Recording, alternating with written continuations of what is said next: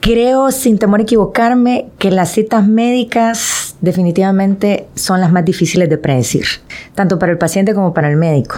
Desde consultas raras, comentarios incómodos o inapropiados, pacientes que llegan predispuestos a la defensiva, médicos que subestimamos información que nos pueden estar dando los pacientes, noticias que se nos dificulta darle a los pacientes, buenas noticias también, como la llegada de un bebé, ¿verdad? La finalización de un tratamiento o decirle a un paciente que se curó de su enfermedad, hasta dar noticias devastadoras que pueden cambiar el rumbo o la vida de una persona o de una familia. ¿verdad? Entonces hoy vamos a hablar con el pediatra de Fernanda, que aquí lo tengo.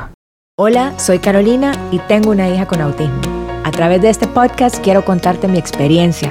Estoy consciente que son personas diferentes. Aprendamos a apoyarlos. Solamente nosotros podemos cambiar sus vidas. Vamos a crear conciencia, un podcast a la vez. Quiero invitarte a que escuches todos los programas que producimos en medios modernos. Tenemos cuatro. Fundamentos, ley abierta, status quo y conciencia. Todos estos los puedes encontrar en Spotify, Google Podcast, Stitcher, etc. En nuestra red ya sumamos más de 100 episodios en los que tocamos todo tipo de temas y con invitados de primer nivel. Nuestra red de podcast es la primera red de podcast de Honduras. Para contactarnos nos puedes escribir a info.mediosmodernos.io. Bueno, pues hoy estoy con mi buen amigo, compañero de lucha, de estudio, y libramos un montón de, nos raspábamos el pecho en la Facultad de Medicina y libramos y conquistamos también. Somos de eh, las conquistas. Somos de las conquistas. Muchas victorias allá en el pasado. No vamos a decir hace cuánto, pues porque no viene el caso. Pero bueno, estoy con mi buen amigo y colega, el doctor Maynor Mata. Más conocido de cariño, lo voy a decir, como Bombix, para que sepan el cariño y la amistad que está detrás de hoy de todo este podcast. Así es. Eh, muchas gracias, Carol. Y, para mí es un orgullo, es un honor realmente estar aquí con vos. Eh, compartiendo experiencias, recordando tiempos. Y efectivamente, Bombix es un buen nombre para llamarnos porque con Carol venimos desde tiempos eh, de nuestro pregrado, cuando estábamos estudiando medicina y pues eh, compartimos clases y también compartimos experiencias eh, con pacientes y que nos dejaron eh, mucha historia. Y uno de estos pacientes, pues de ahí proviene el nombre de Bombix. Para mí, como, como te digo, nuevamente es un honor, es un privilegio. Vamos a tratar de que esta buena interacción que tengamos sea de beneficio para nuestros pacientes, para la comunidad, para el país y pues a todas las personas que nos escuchen porque sí es importante tomar en cuenta eh, esta situación que estamos viviendo. Así mero. Pues Maynor, el doctor Mata, es la persona a la que yo acudo a las 12, 1, 2, 3, y no de la tarde, de la madrugada, para que me ayude con mi Fernanda, porque es el pediatra de Fernanda. Entonces, como siempre, en este podcast eh, les he venido como contando mi experiencia personal con Fer, a quien espero que ella esté de acuerdo con esta, con esta eh, historia que estoy contando de ella para que sea de utilidad para las demás personas que en algún momento se encuentran en esta misma situación que me encuentro yo, que se encuentra, que se encontró Minor también conmigo en el momento en que yo estaba ante esa duda si Fernanda tenía o no autismo. Entonces, vamos a hablar de eso, de esa primera cita eh, y de lo difícil que es. Yo me acuerdo que cuando yo empecé a sospechar que Fernanda tenía algo, que Fernanda tenía autismo, este, yo iba a consulta con Minor y yo nunca le pregunté, nunca te pregunté. Nunca. Yo nunca te dije, fíjate que yo creo que Fernanda tiene autismo, ¿vos qué, vos qué onda? ¿Qué pensás? nunca se lo pregunté. Este, y sin embargo me iba, salía, y lo primero que pensaba es, pucha, no le pregunté. Y yo creo que fueron como tres o cuatro consultas, sin mentirte, creo que esto nunca te lo había dicho. Quiero, que sepan que esta es la primera vez que vamos a hablar con Minor de, de esa situación. De esa situación. De esa experiencia. Sí, de esa experiencia. Es la primera vez. Eh, obviamente, si llegamos a la conclusión que Fernando tiene autismo, o sea, el final ya lo saben, pero cómo llegamos hasta esa situación, esa es la parte que no saben. Pues la cosa es que yo iba a consulta con Mayor. Yo creo que yo nunca, con Alejandro, nunca fui tantas veces al pediatra como fui con Fernanda. Y no es que Fernanda era una niña enferma, para nada, una niña súper sana, súper sana. Pero yo iba, si él me decía, bueno, tráela en dos meses para control de niño sano, mensual, no me acuerdo cada cuánto es el control del niño sano, yo iba. Y siendo yo médico siendo yo médico. O sea, lo que quiero decir cuando, cuando hago la aclaración de que yo soy médico es que a veces uno cree que uno puede como manejar más la situación de nuestros hijos y no molestar tanto al colega pediatra. Pero no, yo estaba puntual en esa cita, pero yo iba a la cita porque yo tenía esa intención de preguntarle a Minor ¿Qué, ¿qué, onda con Fernanda? Pues si Fernanda tenía o no tenía autismo. Pero nunca se lo pregunté. Y fue hasta una vez, para que lo sepas. Estaba yo en el carro, venía saliendo de un centro comercial, no me acuerdo en dónde, y me atacó más la ansiedad, me atacó más la angustia, me atacó más todo. Y entonces pensé, no, ahorita voy a salir de esta duda. Ya está. O sea, a todo esto Fernanda tenía como, creo que como 14 meses, pero yo ya venía sospechando como de cuatro meses previo que ella algo tenía. Entonces me acuerdo que te mandé un mensaje. Y yo te dije, Maynor, fíjate que Fernanda dice, me parece que dice muy pocas palabras. ¿Vos crees que eso tenga con alguna condición que ver? Todavía yo no me atreví a decirle yo creo que tiene autismo. Nunca se lo dije yo. Y me acuerdo bien que vos me respondiste, ¿vos querés saber si Fernanda tiene autismo o qué onda? me lo dijo más coloquialmente, pero lo vamos a mantener así.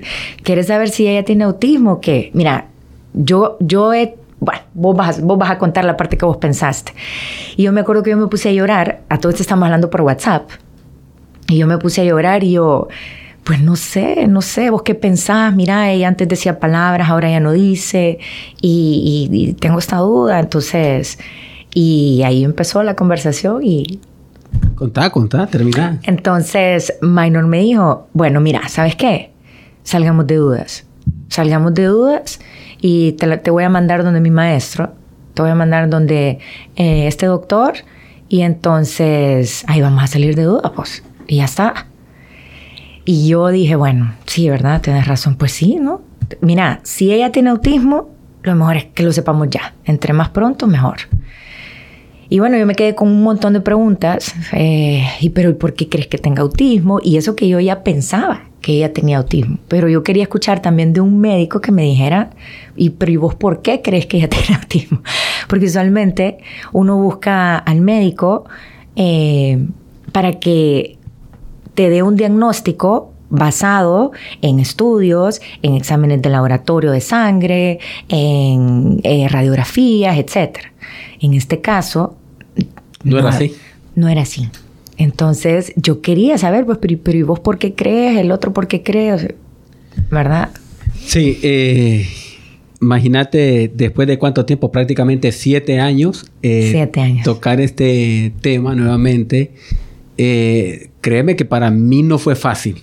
Eh, realmente en ese tiempo te puedo decir, Carol, eh, sin temor a equivocarme, creo que fue porque yo venía empezando, ¿correcto? Sí. Me los dos, los dos veníamos empezando. Veníamos empezando, estamos recién graduados. Teníamos como tres eh, años. Tres años y todavía no había lo que tenemos hoy. Entonces estaban las sospechas altas y te puedo decir que fue la primera paciente donde yo dije, sí es autista. Fernanda fue la primera paciente que Y eso no te, lo había, no. te lo había comentado. Eh, que sospechamos, o sea, tenía una alta sospecha. Y en Paréntesis, paréntesis. O sea, yo tenía temor de decirte en todas las consultas que fui, nunca te lo dije. ¿Vos lo, vos lo sospechaste en alguna consulta que fui? Yo lo, en la última, cuando porque tenés un video, no sé si, bueno, yo creo que hasta lo publicaste en Facebook, donde eh, está Fernanda sacando los trapitos y toda la ropa de la gaveta. Sí, lo recuerdo. Entonces yo dije que esa, y lo, creo que lo ten, esa fue como la tercera consulta donde vos tenés sospecha. Entonces dije yo, ok, está haciendo esto, está jugando, te está, estás interactuando de una manera, porque yo miro el, ¿cómo se llama? El video. El video. Entonces, no, no puede ser. No puede ser porque creo que, no sé si me lo mandaste también. Entonces, eh, ok, ya en la cuarta, ya cuando empezamos a decir, no, la niña que va en retroceso, Pero habían... Y eso es lo, lo difícil. Mira, para mí fue difícil en el aspecto de que eh, hay cosas que tiene y hay cosas que no.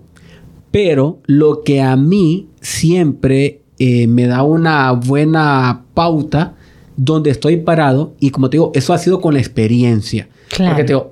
y en ese momento apenas tenías tres años de experiencia. Tres años. Y Fernanda era tu primera, la primera paciente. Imagínate, ¿va? Y no te lo había dicho. Y de una amiga. Y de una amiga, de una amiga querida, ¿va? Que, no, que incluso con ella íbamos a entrar a pediatría. Sí, totalmente. Entonces, imagínate qué difícil es aquel sentimiento encontrado. Entonces empiezo a ver, empiezo a, estudiar más sin decirle a ella.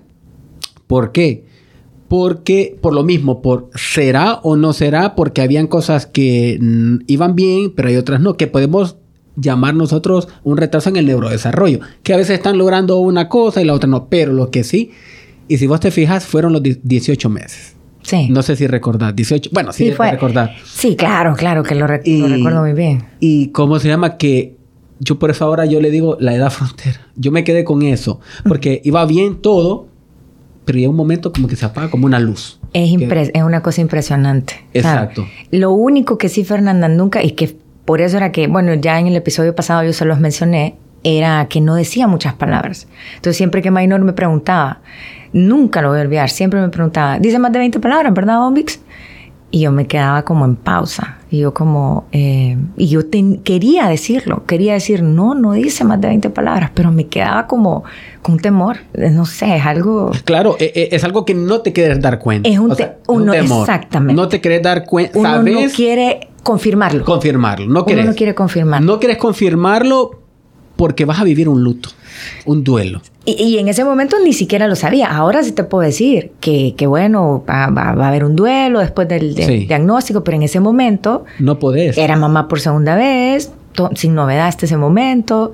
No conocí en mi vida real a ninguna persona con autismo. creo yo. Lo, mismo me pasa creo a mí. yo. Imagínate, Carlos, yo te digo, o sea, la primera paciente de una amiga querida, qué difícil fue para mí. Te lo digo, fue difícil y cuando yo te empecé, sospechar, porque aquí, en ese entonces, fíjate, Carol, cuando yo empiezo allá también a meterme a, leer para estudiar por lo de Fernanda, decía, ok, sí, la mamá es la que te va a dar la sospecha. Cabal, eso dice. La mamá es la que te da la sospecha. Y la mamá llega y va con temor. Mira, hay mamás que llegan que de 10, una te puede... Doctor, fíjese que estoy sospechando que este niño es autista. Pero eso es difícil. Es difícil. Y, voy a hacer un paréntesis ahí porque eh, aplaudo a las mamás que o las papás que son así, pero yo no fui así. Sí, no, no. Y soy médico, lo repito. Pero te digo, imagínate una de, un montón. Entonces, sí. Pero eso ya lo vas viendo, ya esa mamá que te estoy comentando eh, ya tiene un antecedente, ¿ok? Y yo le digo, tranquila, calmate, vamos a ver, dejamos. No, doctor, es que mire que no sé qué. Doctor, yo lo estoy sospechando. Pero tampoco puedes hacerlo a la ligera. Exacto. ¿Por qué? Porque eh, vas midiendo el tiempo. Yo te lo digo, uno, yo, miro el, yo mido el tiempo ahora para intervenir lo más pronto posible, pero también siendo muy cuidadoso de que no sea un retraso en el neurodesarrollo. O sea, un retraso en el neurodesarrollo es que, ok, eh, a tal tiempo tiene que decir cosas, pero ok, le puedes dar un chancecito eh, para ver si logra esa meta. Y vos vas viendo que todas las otras claro, las otras Claro, eso es algo muy importante lo que acabas de decir, porque si bien es cierto, el autismo pues tiene sus características que ya hablamos de eso en el episodio pasado, también no podemos eh, excluir a los niños que son neurotípicos y que de pronto sí no van cumpliendo cada hito del desarrollo tal cual como dice la norma, pues. Y esto lo digo para que los padres comprendan que no es un diagnóstico fácil de dar. Entonces no es un diagnóstico que se pueda dar a la ligera. Pero también están los padres que quieren que si su hijo tiene autismo, que se lo digan ya, porque entre más temprana la intervención es mejor. Entonces si el médico se retrasa en dárselo, es mal médico porque no se lo dio. Y, no es fácil, gente. no es fácil. Y fíjate, Carol, que cuando vos me comentaste de eso, yo dije, creo que todos los pediatras que van a escuchar este eh, podcast van a estar de acuerdo con esto. Porque cuando nosotros nos reunimos en la sesión pediátrica, hablamos de, estos temas, o nos reunimos en, eh, conversaciones sociales, ¿verdad? donde vemos varios pediatras, todos coincidimos en eso. Si le decís y no es, Sos malo. sos malo. No, que me dijo y me causó un trauma. Es mal médico. Y sabes Mal que pediatra. cl- claro, y no solo pasa con el autismo, sino que pasa con cualquier enfermedad. Sí, totalmente. Pero en este caso, ¿verdad? Eh, decís, ok, mire, estoy sospechando. Entonces yo le explico que es una sospecha clínica que yo tengo. Ahora, ¿hay que desvirtuarla o hay que afirmarla? ¿Y cómo lo vamos a hacer? Es un manejo multidisciplinario. Hay niños que llegan y tú los ves y dices, no, el niño es autista y no hay duda. Te voy a poner un caso. Claro, porque hay niveles. Hay- Hay hay- uno- hay y hay unos que afloran más. Claro, entonces, y para diagnóstico sería más fácil a uno como médico decir, sí, eh, que mira, tiene esto y esto, y tú vas viendo. Ahora, ¿qué pasa? Yo a veces, yo prefiero equivocarme con lógica, ¿verdad? ¿Qué es esto? Y un maestro una vez me lo dijo, si te vas a equivocar, equivócate con lógica. Si vos tenés una sospecha, y en ese entonces él decía, vaya, por ejemplo, tenés un paciente grave, lo vas a intubar. Intubar es meter un tubo para que conectarlo a una máquina y que respire. Si vos le metes el tubo al paciente, lo intubás, y a las cuatro horas el paciente lo necesitaba, bendito Dios, lo salva. Ajá.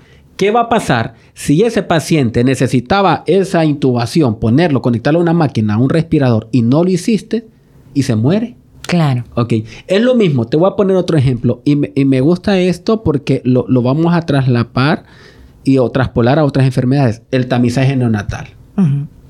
Una vez eh, un paciente le hace el tamizaje, es un poco caro, bueno, para Sí. que el tamizaje, depende de las enfermedades, te puede costar desde 4 mil hasta 7 mil empiras. Es un, es un examen que se le hace a los recién nacidos para eh, detectar enfermedades eh, innatas de- del metabolismo, o sea, enfermedades raras, por decirlo así, pero que si los diagnosticas a tiempo, puedes hacer mucho por un paciente. Ok. Entonces eh, me dice, pucha doctor, mire que 7000 empiras me costó esto, dice, y, el- y salió normal todo. Ve, dale gracias a Dios. Exactamente. Bendito Dios. A María Andrés le tuve que hacer un examen también un poco elevado, pero me salió normal. No importa lo que había que pagar, pero que el examen te salga negativo. Y le dije yo, y entonces me pucha doctor, es cierto, tiene razón. ¿Sabes que si ese niño hubiese tenido una enfermedad, lo que cuesta una enfermedad de esas? Entonces, lo mismo es con el autismo. Por ejemplo, te voy a contar unas experiencias también. Llega el paciente y hay una alta sospecha y le decís, eh, ¿cómo empiezo yo la consulta y cómo empiezo yo a abordar al Tengo, te- paciente? tengo una pregunta. Ajá. Antes, ¿ha cambiado algo tu consulta desde Fernanda? Mucho, Ajá, sí. mucho. Sí. Porque eh, Fernanda, Fernanda fue mi escuela. Te lo digo, fue mi escuela desde el punto de vista clínico, desde el punto de vista eh, cuando estás tratando también con, con la hija de un amigo, de colega. De un colega. de un colega, porque no es fácil, porque el colega también puede decir, no, que no sé qué. Y yo me acuerdo que estábamos en el parqueo, ¿te acordás? Y, y yo te dije, ok. Cuando, que lo mandé al neurólogo, Sí. ¿verdad? Entonces, ahí probablemente te dicen que no todavía, Ahí me dijeron que no. De que hecho. no. Sí. Pero sí. estaba aquella todavía que vos dijiste, no, mira. no, yo de hecho salí de donde el doctor, yo salí contenta. Porque Sí. como vos acabas de decir, uno no quiere, no quiere que a uno le digan que, A veces que su hijo tiene algo. Lo quieres que sea. te diga lo que, lo que quieres escuchar y no lo que es real. Exactamente. Y ese a también. pesar de que lo mejor era que me dijeran lo real, Claro. no lo que yo quería escuchar. Entonces, y los dos estábamos conscientes, vos y yo, de que había algo. sí, Entonces, bueno, se volviste, pero donde otro neurólogo, sí. ¿te acordás más? Sí, fui, no, fui a todo. Yo Sí, creo que yo fui pero a todos los, primeros. Los primeros aquí yo me Sí. acuerdo esos dos. No es un diagnóstico fácil de dar, ¿ok? Es muy probable que vayan a tener que recurrir a más de algún neurólogo y no porque el neurólogo no haga el diagnóstico. Y está bueno una segunda Y opinión. está bien, está bien, Es- es totalmente. Sino porque es muy probable que algunos tengan más temor que otros en dar el diagnóstico. Precisamente porque nosotros como pacientes o como padres de niños con autismo, eh, a veces estamos en negación. Y está bien, es válido también. Es Si normal. es que no es fácil. No es fácil, o sea, No es fácil. Es un- pero eh, es un paso que, que hay que dar definitivamente. Y visitar al neurólogo, incluso psiquiatra infantil, que tenemos pocos en la ciudad. Pero, ¿por qué, por qué menciono específicamente al psiquiatra infantil? porque solo mencionamos la palabra psiquiatra y, Y- que y- mi hijo no está loco. No está loco. No, el autismo es una cosa, pero mi hijo no está loco. Sí, exacto. Y no, o sea, está descrito. O sea, acuérdense que por eso este podcast se llama conciencia, porque aquí todo lo que decimos, si bien es cierto, es una experiencia, pero todo hemos, hemos buscado la ciencia detrás de todo lo que se ha hecho. Hemos encontrado que algunos sí está respaldado por la ciencia, así como yo en lo personal me he dado cuenta que he hecho cosas con Fernanda que no están respaldadas por la ciencia. Vaya, para el caso, hablemos de las vacunas. Ajá. ¿ok? Las vacunas, por ejemplo, era algo que al principio, cuando a mí me dan el diagnóstico y en algún momento me empiezo ya como a llevar con más personas dentro de la comunidad autista y me empiezan a dar esta idea, me empiezo a meter más en las redes sociales, en YouTube, etcétera, etcétera, y empiezo a ver más, porque obviamente como seres humanos buscamos la, la causa de las cosas. Entonces, en ese, en ese caso, yo buscaba saber cuál era la causa de autismo en mi hija. O sea, ¿qué lo ocasionó? Entonces, porque por es, es algo humano, es la naturaleza humana, buscar una causa. Y entonces fue bien fácil echarle la culpa a las vacunas.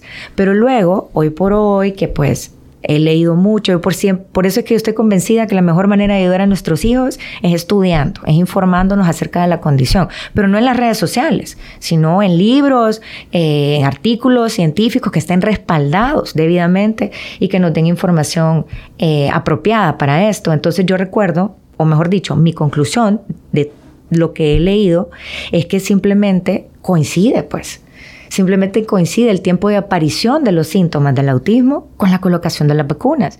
Sin mencionar también que así como nosotros tenemos receptores en nuestros sentidos, visual, auditivo, etcétera, que registran la información que recibimos del ambiente, también tenemos receptores que registran la información que vienen de nuestro propio cuerpo, como el hambre, el sueño, las ganas de orinar, etcétera. Entonces, cuando nosotros nos vacunamos, nosotros nos sentimos mal. Yo me acuerdo que la última vacuna que me puse del COVID, yo me sentí mal, sentía malestar general, eh, dolor, medio fiebre. Sin embargo, yo no soy una persona con autismo, por lo tanto yo podía procesar, o mi cerebro podía procesar esa información sin ningún problema. Sin embargo, de pronto las vacunas sí desencadenan o hace que afloren más los síntomas que ya el niño tenía, pues porque iba a pasar porque, porque ya estaba ahí, no porque las vacunas lo hayan desarrollado o causar, mejor dicho, Sí. el autismo. Entonces, eh, porque es importante poner las vacunas, ¿cierto? Sí, o sea, no podemos claro. dejar de, poner- de vacunar a nuestros hijos. Y fíjate que cuando se habla de la vacuna, es que todo es coincidencial. Cuando Sí. nosotros en medicina llamamos es multifactorial. Podemos llamarlo así, o sea que pueden haber varios factores.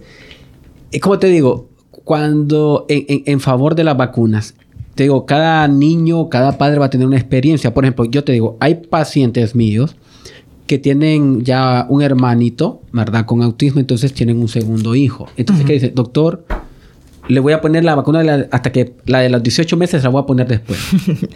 Sí. Yo, yo respeto esa decisión, pero le digo, ok, que no pase de tres meses. Porque también se relaciona a la edad de los 18 meses, Sí, ¿verdad? Sí, es, es, como, es como hablar, por ejemplo, de enfermedad diverticular. Yo no, yo no espero eh, ver divertículos en un cipote de 15 años, pues. Así es, ¿Por correcto. qué? Porque la, la medicina, los libros y las investigaciones nos dicen que se va a estar presente a, a partir de los 65 años. Por hablar de una enfermedad, es raro ver, por ejemplo, un niño con hipertensión. No digo que es imposible, pero es raro. Es raro. Es raro. Es raro. O sea, así como eh, sabemos que hay también diabetes de la juventud, pero también son enfermedades que son más propias de la edad de la adultez, ¿cierto? Entonces, en este caso, el autismo, lamentablemente, eh, se presenta a los 18 entre los 16 y 18 meses de edad, lamentablemente. Lamentablemente. Entonces yo le digo a los pacientes... con la colocación de la vacuna. Coincide, pero vaya... Y si le decía unos... eh, hablábamos, ¿verdad? Con, con pacientes que ya están... eh, han, ace- han aceptado el diagnóstico, ya podemos hablar libremente cuando llegan la Sí. vacuna. ¿Y por qué no decimos nosotros que pudo haber sido que antes los pepes eran de vidrio y hoy son de plástico?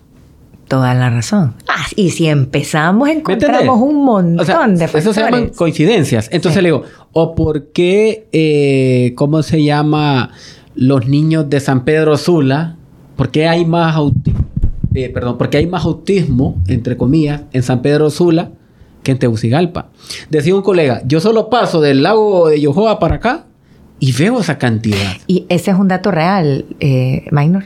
¿O no sabes? No, es que no, no, no, no, está, pero lo que te digo... Que, es un ejemplo. o sea, Ajá, ok, es un ejemplo. Ok, ya, ya, ya. ¿Verdad? ya, ya. Entonces, ¿por qué? Entonces, ahí vamos. Lo que sí está claro, y mira, sí han habido movimientos. Recordad que en esto también hay movimientos antivacunas en general. Sí. O sea, antivacunas que antes de que se diera eh, tanto, se diagnosticara tanto el autismo, que puede haber muchos factores porque estamos diagnosticando ahora, eh, que ahí habían movimientos. Entonces, estos movimientos que hacen, toman eso y le dan más fuerza. Claro. Y lógicamente, si hay coincidencia o, o, eh, que no es real, pero lo toman. Ahora, estudios, mira, es como CDC, cuando te repetís un montón de veces Exacto. algo y lo terminas creyendo. Claro. Entonces, claro, si Claro. está más... más repetí una- tanto una mentira que vas a creer que es verdad. correcto. ¿Ok? sí. Entonces, científicamente, yo te puedo decir, científicamente, científicamente, todavía no ha sido demostrado. Así es. Ok, la gente dice, no, es que porque quieren vender más vacunas y todo eso, se puede decir, ok, pero mira, Carol, en, esa en esas farmacéuticas también hay, supongamos, vaya, que hay gente malévola que querrá, no, vamos a hacer esto para que los niños... ¿Cuál es el objetivo? ¿Cuál sería el objetivo de... de- de- ¿Cuál es la ganancia? ¿Cuál es la ganancia? va? Porque si la industria farmacéutica lo único que persigue son ganancias, ¿qué ganancia ¿Qué? tienen en causar autismo? Sí, no ¿qué ganancia. porque no hay un medicamento que te diga, ok, este medicamento Exacto. rojo te va a curar el autismo. Exacto. Ah, no es que, como que- que fuese así, que hubiera un medicamento rojo o un medicamento azul o La un pastillita medicamento, azul la pastillita, eso ah, sería belleza.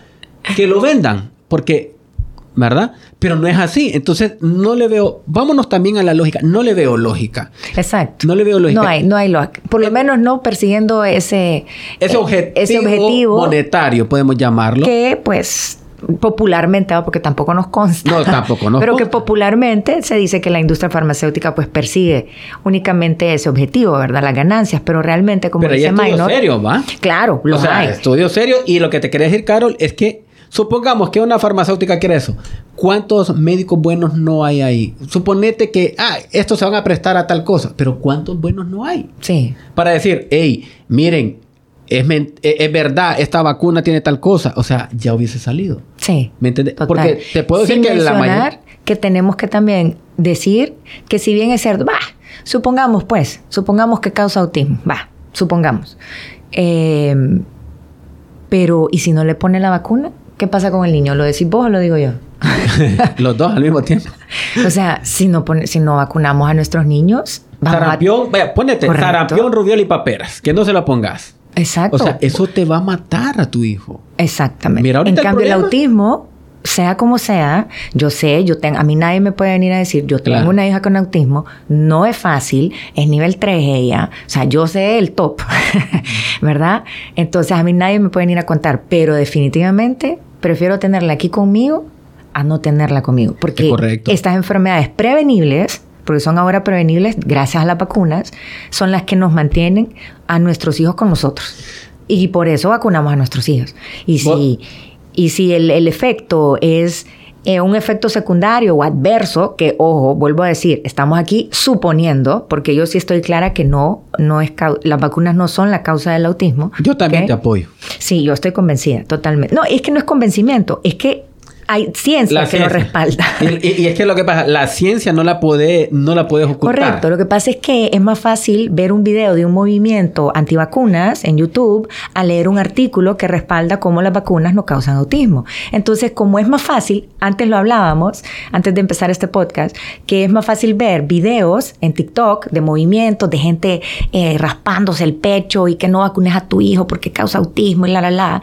Pero eh, vemos a médicos dando discursos aburridos de cómo las vacunas no causan autismo y adiós, nadie lo ve. Sí. Entonces, como ven más lo otro, porque hay más morbo, hay más, El morbo. hay más acción, entonces creo más esto que lo que ni siquiera he leído. Sí. Entonces, eh, Me pero decía bueno, mi hijo, fíjate que con mi hijo aprendí algo también, va, que como los niños también van haciendo esto.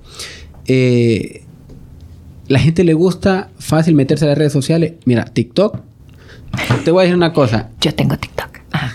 Sos tiktokera. No, ya, ya, ahí. Te sigo, te sigo. Soy, soy fan tuyo, como dice el, el- el- los memes. Eh, la gente se mete porque es más fácil. O sea, esto ha hecho... Está más accesible. Más accesible. ¿Y cuántas cosas no te pueden decir? Te voy a poner un ejemplo. Al niño no le dé medicamento para la tos. Ah, Se salió en un TikTok. Entonces, ahora... porque causa esto, porque causa aquello, lo porque causa entonces, lo no, tenés que ver... O sea, ajá, si el niño tiene un broncoespasmo, lógicamente no le dar un mucolítico. Tenés que nebulizar porque si hay un broncoespasmo. Entonces tenés que evaluar al niño. Y ese es otro Pero- tema, fíjate, Sí. en los niños con autismo, eso que acabas de mencionar, que hay muchas familias, ojo, aquí no estamos criticando a nadie, pero sí queremos como enviar la ciencia detrás de todo, ¿verdad? Entonces, hay niños, yo he visto muchos en, en el centro Creer, hay familias que es que yo no le puedo dar medicamento a mi hijo porque él es autista. Entonces, y tal vez el niño está con una super tos, y he visto hasta casos de niños que han sido hospitalizados porque no se les ha dado un tratamiento, porque tienen autismo. Entonces, como mi hijo es libre de metales, libre de, eh, etcétera, etcétera, etcétera, libre de gluten, libre de caseína, libre de un montón de cosas. Entonces, no recurren a, a tratamientos médicos. Créanme que es mejor. Recuerden que el autismo es una condición en donde el el, el- la, la principal eh, problema es que hay una disfunción o una desregulación del procesamiento sensorial. Claro. Entonces, si el niño se siente mal orgánicamente, si tiene dolor, si tiene tos, si le duele el pecho, Hay si tiene resolverlo. fiebre, si tiene dolor de cuerpo, de huesos, etcétera, eso es también procesamiento sensorial. Entonces su hijo va a tener muchos berrinches, entre, entre comillas, porque ya sabemos que son sobrecargas o descargas sensoriales, y va a tener más problemas para comunicarse porque no sabe comuni- cómo comunicar o regular eso que le está pasando. Pero si usted le da un analgésico, que sí, probablemente tiene los componentes que usted no le quiere dar a su hijo, pero lo va a hacer sentir mejor. Entonces cuando el niño está enfermo, tenemos que olvidarnos por un ratito, un, un ratito del autismo, porque primero está la salud orgánica del niño antes. No digo que no, que, sea, que no sea importante, de su salud neurológica. Después vamos a seguir siempre. Porque si no se vuelve un efecto dominó. Porque si no, Pa, exactamente. pa, pa, te va a llevar a algo. Entonces, Exactamente. y e- efectivamente, y cada niño es diferente. Cada Ahora, niño es diferente. por ejemplo, eh, yo lo que trato es de no hospitalizarlos, tratar, y yo le digo a las mamás, a los niños con autismo. a los niños con autismo. Para, ¿Por qué? Porque acordate todo la descarga sensorial que hay en una emergencia, en un hospital, claro. y todo eso. Entonces yo digo, ok, bueno, yo creo que a Fernanda, ¿te acordás? Ni cuando creo yo que hizo una crisis convulsiva, no la, ni la hospitalizamos, creo, ¿verdad? Una vez hemos hospitalizado a Fer, Bueno. pero fue porque se le bajaron las plaquetas. Imagínense, imagínense ese caso, ya me acordaste. Mm. Se le bajaron las plaquetas porque le dio influenza. Ajá. Le dio influenza. Sí. y que la tuvimos ahí en observación para ver si cómo Sí. era, si también, porque... Sí, entonces pero- empezó con sangrado nasal. Ajá. Y, y también le salía por eh, en las encías. Entonces las plaquetas estaban. Minor me dijo: no, ah, llévala al hospital. Llévala al hospital, hacerle en un hemograma y vamos a ver cómo están las plaquetas. Y lo vimos y en efecto estaban súper bajas. Entonces ahí sí la hospitalizamos. Claro. O sea, definitivamente hay circunstancias en las que tenemos que olvidarnos que nuestro hijo no es solamente autismo, es una persona y se enferma y le puede dar diarrea y le puede dar apendicitis y le puede dar influenza, le puede dar COVID, les puede dar Todo, todo. O sea, son seres humanos. O sea, tienen autismo, pero son seres humanos que les Yo- puede dar de todo. Fíjate que yo digo que vamos a, y con estos podcasts, eso es lo que queremos eh, lograr. Y te voy a poner un ejemplo, que ya con, con el tiempo, que realmente veamos que los niños tienen afectaciones orgánicas, Claro. como todos los niños. Si va a la escuela, le va a dar de todo. Diarrea, vómito, gripe, tos. Y tenemos que resolverlo. No todo es autismo. No, No todo es la autismo. causa es, es el autismo. Vaya, te voy a poner un caso. Los niños que tienen, eh, eh, por ejemplo, cáncer, Ok. llegan con broncoespasmo. O sea, con, que son asmáticos. Imagínate, cáncer con asma. Y que lo que tenemos que resolver cuando llega su crisis, resolverle o, o en el hospital o algo ese problema. O sea, tenemos que resolver el, el problema de ese niño porque si no, o sea, vamos a, a perpetuar algo que ya tiene de base. Entonces, Se va a complicar más. se va a complicar más y, y- y viene todo y se desencadena y más días hospitalarios y todas esas cosas. Entonces yo le digo a los papás, eh, siempre, al niño lo vamos a ver orgánicamente igual que los demás. niños.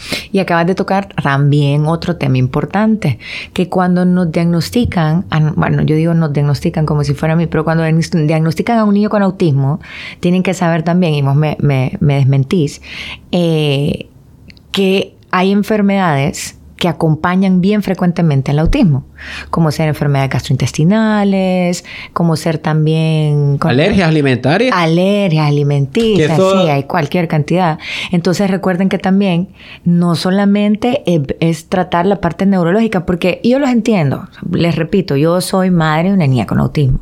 Nos, nos enfocamos nada más en cumplir los hitos del desarrollo y voy a mencionar específicamente en qué nos enfocamos, en que nuestro hijo hable eso es nuestro mayor enfoque, en que hablen, que hablen, nos enfocamos en eso. Y se nos olvida que nuestro hijo eh, tiene problemas, es estreñido, tiene problemas para defecar, eso se nos olvida.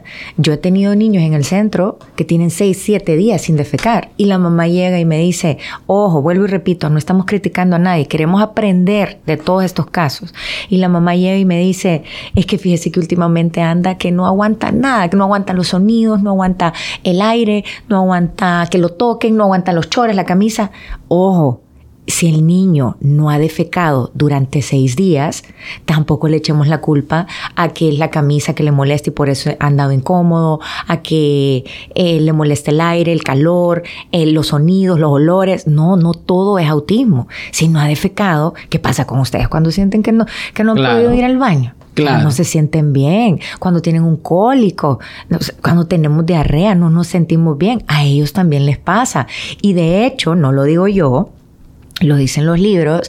De hecho, la primera causa de que un niño con autismo no se sienta bien y tenga sobrecargas sensoriales son de carácter orgánico, que vienen de enfermedades orgánicas, no de la condición de ser autista, ¿ok?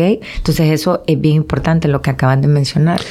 Así es. ¿Y, y cómo se llama? Y fíjate que eso se da porque hacen mucha dieta restrictiva. Sí. Y sabes, que si hay un dato, Carol, y que te lo digo yo, que, que, estoy viendo yo eh, personalmente, es que se da más en, la, en el área urbana que en el área rural. ¿El autismo? No, no, no. O sea, ah, que, te restringen ya, dietas, niños más estreñidos. O sea, porque el área rural, acuérdate que al final... No se pueden dar ese lujo, es lo que quieres decir. No se pueden dar ese lujo. Entonces, eh, los niños, eh, ¿cómo se llama? Tenemos que ver porque el, estreñimiento del niño de autismo, algo está pasando. Claro, hay mucha enfermedad inflamatoria intestinal en los niños con autismo. Por eso es que es importante que después de visitar el neurólogo, visiten también el gastroenterólogo, porque no lo digo yo, no lo dicen más, no lo dicen los libros. Es muy frecuente que este tipo de enfermedades acompañen a los niños con autismo. yo les digo, un niño que tiene una condición, o sea, va al pediatra Vea, por ejemplo, una alergia. Ok, va al pediatra, el pediatra sí puede ser una dermatitis, damos tratamiento, ok, no mejora. Entonces, ¿dónde tiene que ir? Vamos con el dermatólogo. El dermatólogo, dice, mira esto, esto, entonces no, puede ser alérgica, alérgico a algo. Entonces, vamos a donde el alérgico, o sea, es un, o sea, todos los niños y todas las personas, es un manejo multidisciplinario, máximo cuando estamos teniendo este, este tipo de situaciones. ¿Por qué? Porque si no resolvemos eso, vamos a tener problemas. Así es. Entonces, eh, y eso es para que nosotros eh, lo, vayamos tomando en cuenta. Y Carlos, quería mencionar antes de que se, nos vaya la idea y que la tenía Porque hablamos de todo aquí. De todo, sí. Fíjate que volviendo a cuando decís el diagnóstico, que creo que esto sí quiero dejarlo como bien recalcado, eh, sí me ha tocado vivir niños con pacientes que cuando estamos, cuando le decimos que estamos sospechando, los papás se van y se van enojados. Qué difícil. Entonces, y yo los entiendo, claro. yo los entiendo, les digo, bueno, mire, es una sospecha, hay que descartar. No, es que mi hijo no, no, doctor, que mi hijo no creo que sea autista. Ok, hagamos algo. O sea, esta es una sospecha todavía, no es un diagnóstico. Vamos, psiquiatra infantil, neurólogo, psicología, hagámoslo. ¿Por qué? Porque si es el diagnóstico, vamos a intervenir en el momento oportuno. El problema es cuando vamos dejando mucho tiempo, ¿verdad? Por ejemplo, yo tengo pacientes también que dicen que no son autistas, pero no lo quieren llevar al neurólogo, pero en la casa yo creo que los papás leen y mira, le tienen maestro sombra. Va a terapia de lunes a, a- eh, lunes, miércoles y viernes. Eh, hace quinoterapia. Eh, están. Hace entonces- terapias como para un niño con autismo. Ajá. Pero no. Entonces yo entiendo. Ahora, como cuando nos pasa cualquier diagnóstico, yo sé que es difícil. es como cuando yo te digo, mira, es esto. Tenemos que entender que va a pasar un tiempo. Pero ya cuando llegamos a la aceptación, nosotros decimos, ok, vamos a actuar y estamos dando al niño una mejor calidad de vida. Si me das escoger, ¿qué crees que diga? Entre Que el doctor Ma- equivocarte o entre que equivocarme acertaste. o acertar, ¿me entendés? Por ejemplo, yo te digo, Preferís equivocarte. equivocarme con lógica. Sí, sí, claro, claro. Equivocarme, yo siempre le, ah, lo que decía el maestro, equivocarte con lógica. Te entiendo. ¿Por qué? Pero ahí vamos, y esto, este es el mensaje de los papás. Por favor, entiendan realmente la situación también de un médico. Así no es. somos perfectos, Somos, no podemos. somos humanos. Somos humanos. Somos humanos. Pero por eso se llama sospecha. Sospecha. Esa palabra me diagnóstica. Sospecha. La sospecha es como cuando usted dice, "Mm, Yo creo yo que... creo esto. Entonces, sa- salí de dudas. Exactamente. Entonces, ah, no, pucha, no era. eh, Y salir de dudas, Y- en este caso, es lo mejor que se puede hacer. Es lo mejor. ¿Por qué? Porque entonces se empieza a actuar. se empieza a Se actuar. empieza a actuar. Y el beneficio es para todos. Para todos, totalmente. Para todos. Sin mencionar, ahorita que hablas de beneficios, sin mencionar que la terapia o el tratamiento, pongámoslo así, para el niño con autismo, eh, es inofensiva. Si no tiene autismo y usted lo llevó a estimulación temprana, no le va a causar ningún efecto secundario. Más bien mejoran, pues, los cipotes, porque nada. el, el cipote empezó a, interactuar, No va a empezó pasar a ver- nada. No va a pasar nada. Si no tenía autismo y usted lo llevó donde logopeda, tampoco pasa nada. No pasa absolutamente nada. Si tiene autismo y lo llevó donde la gastroenteróloga para ver si tenía o no problemas eh, alimenticios o una enfermedad inflamatoria intestinal, no pasa nada. La descartó. Ahora bien, por supuesto que va a gastar un poco más. Por supuesto. Por supuesto, porque nada es gratis, ¿verdad? Pero me parece que este no es un gasto, es una inversión. Y es una inversión en, el futuro de nuestros hijos. Así que yo pienso que, y el llamado también, es que eh, hagamos lo que sea necesario, como dijo Minor, ya sea para desvirtuar esa sospecha diagnóstica o para confirmarla. Y si nos equivocamos, no nos enojemos con el pediatra. El llamado es que no estemos a la defensiva, ni, Ese los llamado. médicos ni los padres. O sea, yo creo que todos eh, queremos actuar sin ofender a nadie. No se hace con dolo, di- di- dirían los, abogados. Los abogados.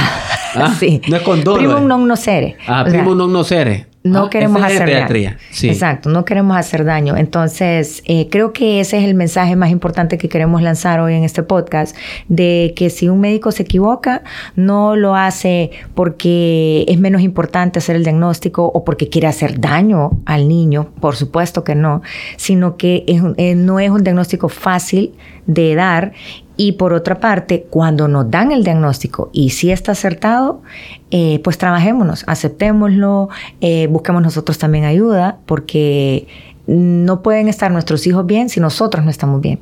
Entonces, también es importante saber que cuando obtenemos este tipo de diagnósticos es muy probable que vayamos a tener que visitar muchos médicos más. Y no solo médicos, psicólogos, terapeutas. Eh, yo sé que no es fácil eh, decirlo, mucho menos hacerlo, lo sé, pero hay que organizarse. Organícense, qué es lo que van a hacer primero, por eso estamos haciendo estos podcasts. Recuerden que en el episodio pasado mencionamos que si hay sospecha y si hay dudas entre la comunidad médica, si su hijo tiene o no autismo, abóquese, abóquese entonces a los psicólogos o incluso médicos, porque hay médicos certificados en A22, eh, que es la escala para hacer el diagnóstico de autismo, para que se lo apliquen y de esa forma usted salga de esa duda. No hay estudio, no hay examen de sangre, pero sí tenemos una escala que nos acerca lo más posible al diagnóstico basado en ciencia. Entonces creo que esa es la mejor recomendación que podemos dar y eh, no, no nos vayamos no nos vayamos atacando a los médicos. No es fácil para nosotros dar diagnósticos. Para mí, yo, yo soy cirujana y para mí no es fácil decirle a alguien tiene apendicitis y que el tratamiento es quirúrgico, no es una pastilla, y me quedan viendo y me dicen, pero no me hizo, y no me va a hacer un ultrasonido, no me va a hacer una tomografía, no me va a hacer algún estudio. El diagnóstico de la apendicitis es, clínico. Carol, ¿y cuántos? bueno, en O sea, hay casos en los que sí hacemos estudios, hago la aclaración, pero hago, en este caso solo está dando el ejemplo de que es un diagnóstico que también se puede hacer solamente con la clínica.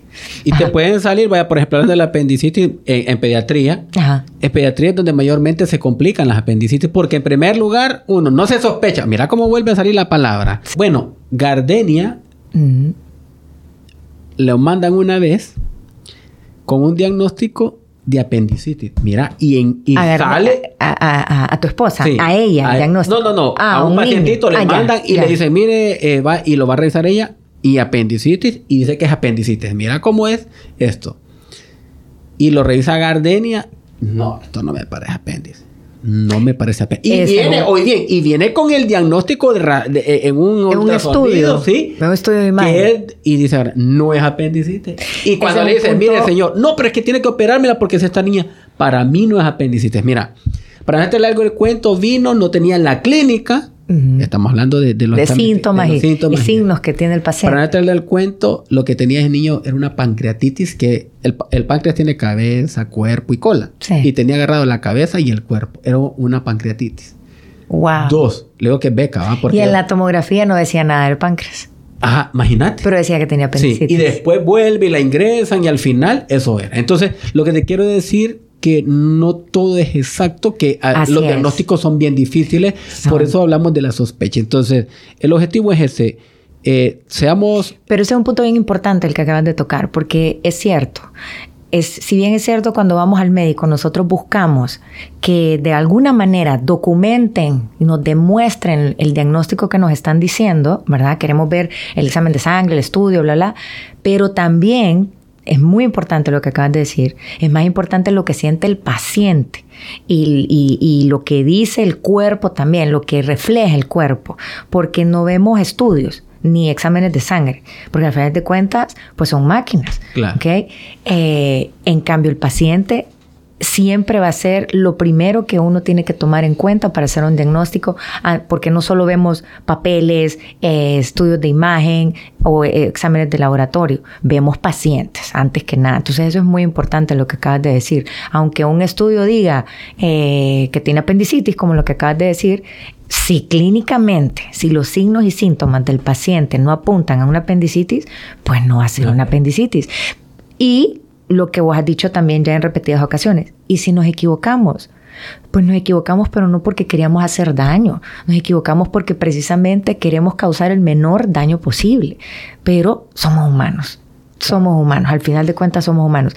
Y ah, retomando el tema de los niños con autismo, todo este tipo de diagnósticos que hemos hablado ahorita, como por ejemplo yo tengo un súper temor si algún día Fernanda le, le da apendicitis, no sé, no sé cómo voy a hacer para sospecharlo.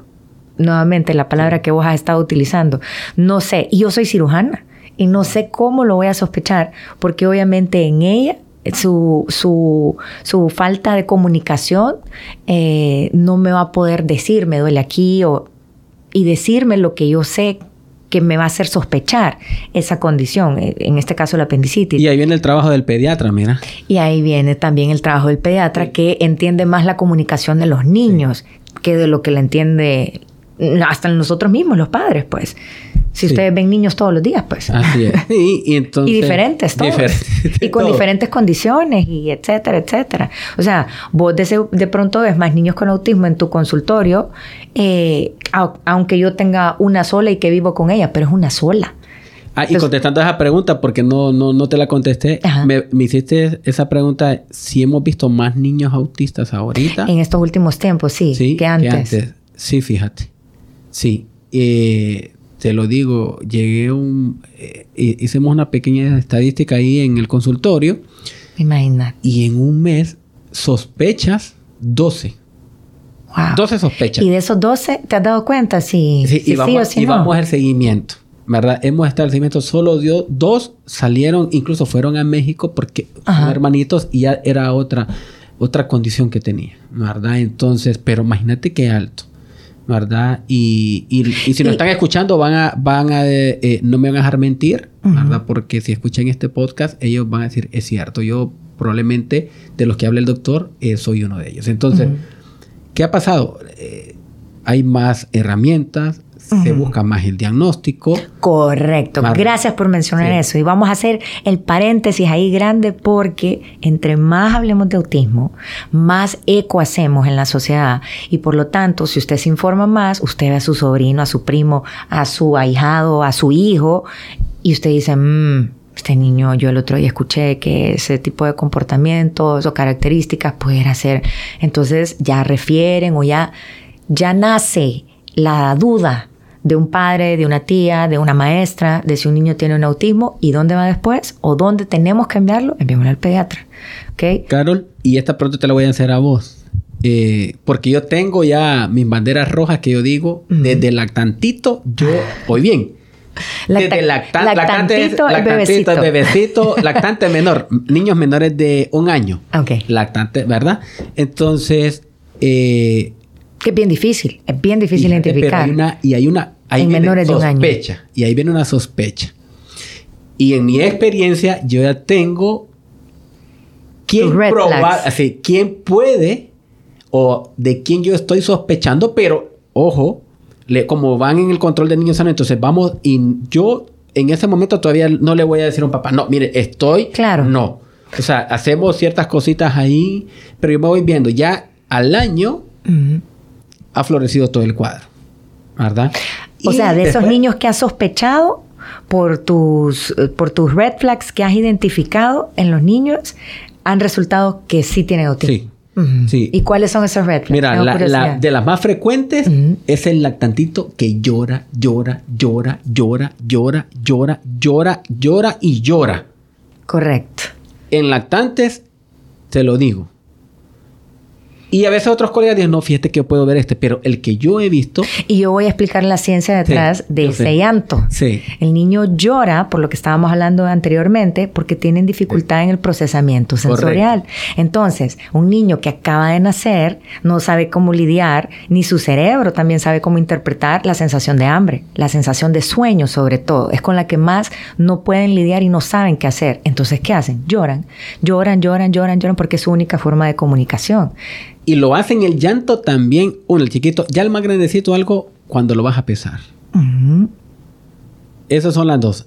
Ya cuando entra al consultor y todo eso, eh, no sé cuáles son las que eh, pueden tener los papás, pero el contacto visual es importantísimo. Total. Porque ese doctor me dice, pero el niño hace contacto. O sea, cuando dicen el contacto hacen esto, mira. O sea, no, no, no verlo, pero... Hasta le buscan como la mirada. Así. No, pero el otro así y ya estuvo. Sí, es un contacto visual bien sutil. Fugaz. Fugaz. Sí. Entonces, y el lenguaje.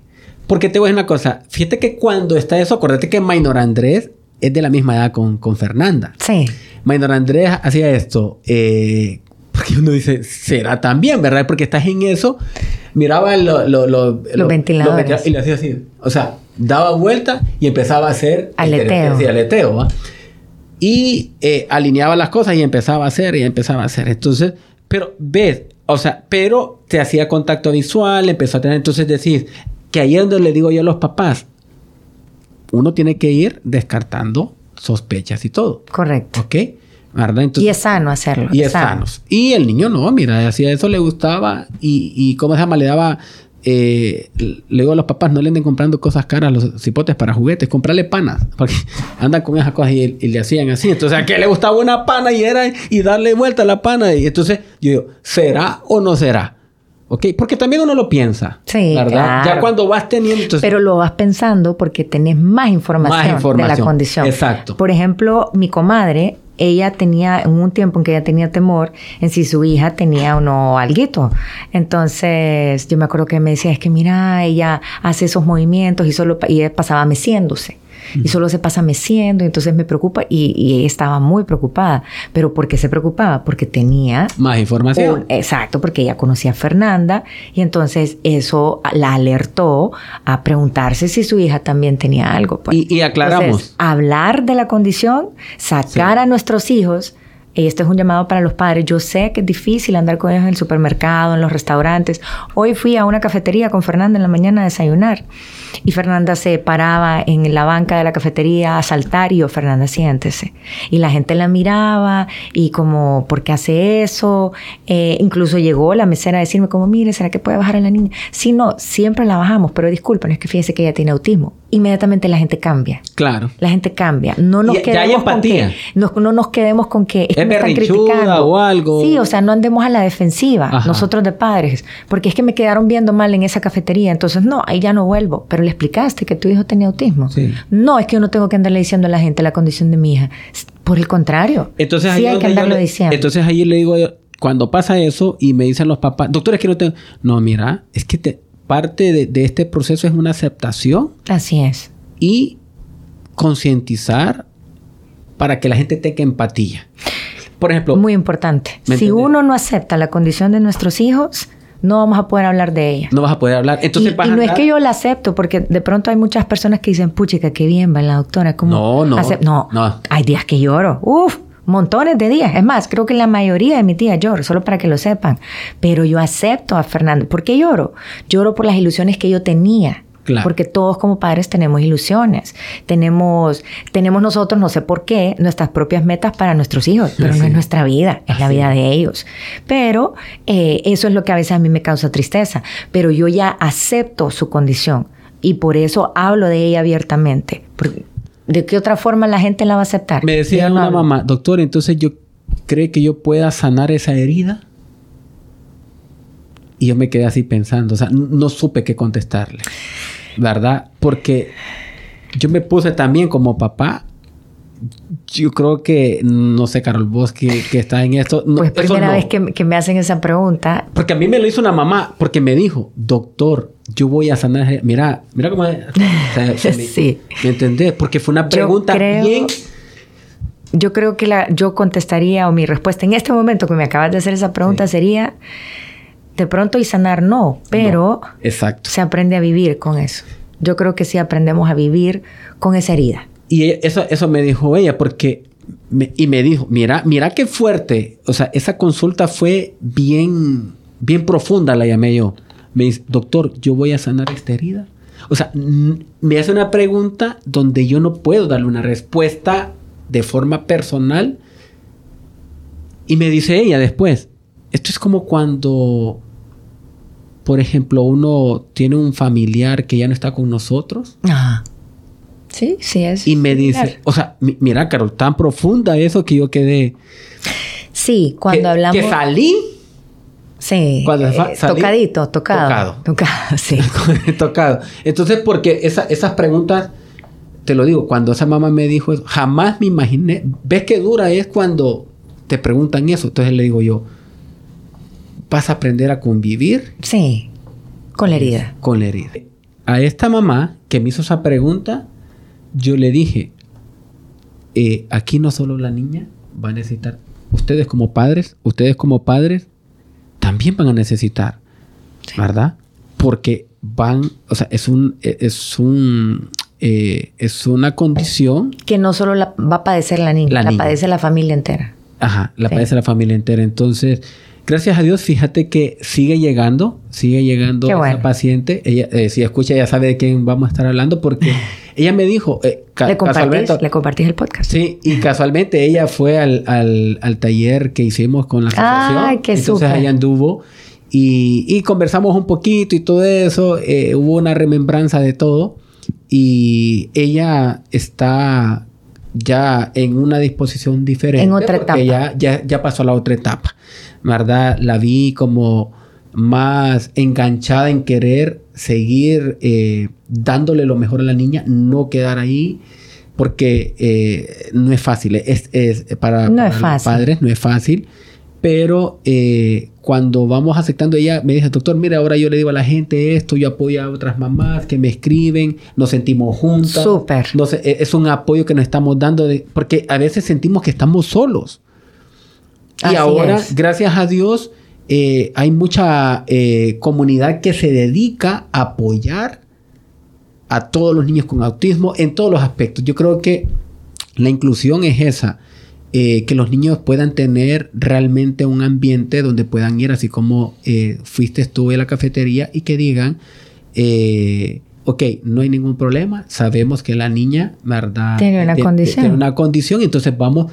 ¿Y, y cómo te sentiste cuando te dicen, "Ah, hay empatía? Pero ¿cómo vamos a lograr la empatía? Dando a conocer Informando. informando, Educando. educando, y eso es lo que te hace la empatía. Entonces, Así es. porque, porque los humanos también somos sensibles. Creo que eh, eso hace que eh, un mundo vaya a ser mejor para ellos, donde Todos tenemos un lado sensible Así y es. yo apuesto a ese lado sensible siempre. es. Por eso estamos hoy aquí eh, dando esta información. Fue una súper plática, me encantó tenerte acá. No, gracias. Y bueno, nuevamente, repitiendo el mensaje que queremos lanzar, ir al pediatra, no tengamos temor, lo digo por experiencia porque yo tuve temor con, se podría decir, uno de mis mejores amigos de la facultad de medicina y no pude, nunca tuve el valor de decirle, yo creo que mi hija tiene autismo, él no tuvo el valor de decirme a mí tampoco, pero gracias a Dios salimos de ese temor, lo dijimos, el tiempo es importante en, este, en esta condición, así que no tengan temor, cada vez estamos hablando más acerca del autismo y ese es precisamente el objetivo, que perdamos el temor, aceptemos a nuestros hijos, llevémoslos a los médicos que tengamos que llevarlos, a los psicólogos que tengamos que llevarlos y eduquemos, hablemos, saquemos a nuestros hijos. Y, y, el más importante de todos, investiguemos, leamos y busquemos la ciencia detrás de todo lo que vemos en las redes sociales. Así que aquí vamos a estar tratando de siempre cambiar el mundo para la comunidad autista, un podcast a la vez. Nos vemos. nos vemos.